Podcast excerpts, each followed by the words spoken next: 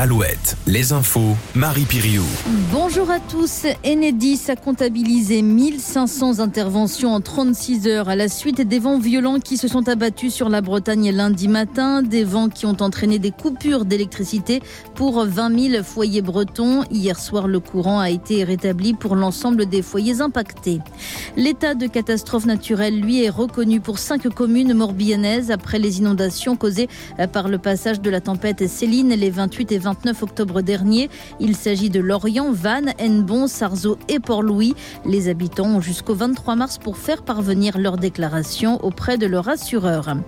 L'enquête se poursuit en Ille-et-Vilaine après la mort d'un homme de 30 ans décédé après avoir reçu des coups de batte de baseball le week-end dernier à Saint-Urial. On en sait un peu plus sur les circonstances. Les deux frères de 37 et 50 ans mis en examen ont poursuivi le véhicule de la victime qui les a klaxonnés en passant devant leur terrain. Ils lui ont barré la route avant de le rouer de coups. Un conflit avait débuté quelques semaines auparavant. Les deux frères avaient reproché aux trentenaires de s'être garés sur un parking près de chez eux. La voile, Charles Caudrelier vient de passer sa première nuit sur la terre ferme après 50 jours en mer. Le skipper breton est arrivé hier à Brest en vainqueur de la première édition de l'Arkea Ultime Challenge. Ce tour du monde en solitaire et sans escale réservé au maxi trimaran.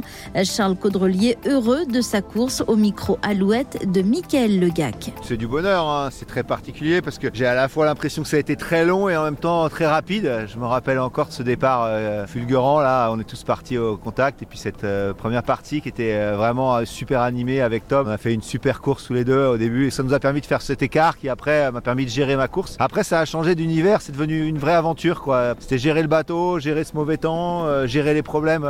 J'ai pas trouvé ça particulièrement dur. J'ai eu des moments difficiles mais plus psychologiquement que physiquement. J'étais bien en forme. Et le deuxième bateau, celui de Thomas Coville, est attendu demain à Brest. Le foot, l'équipe de France féminine peut décrocher ce soir le premier titre de son histoire, finale de la Ligue des Nations. Les Bleus affrontent l'Espagne, championne du monde en titre, à 19h.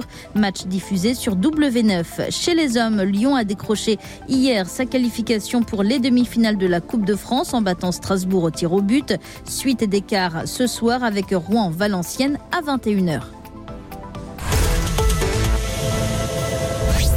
Le matin Alouette. Alouette. 6h10.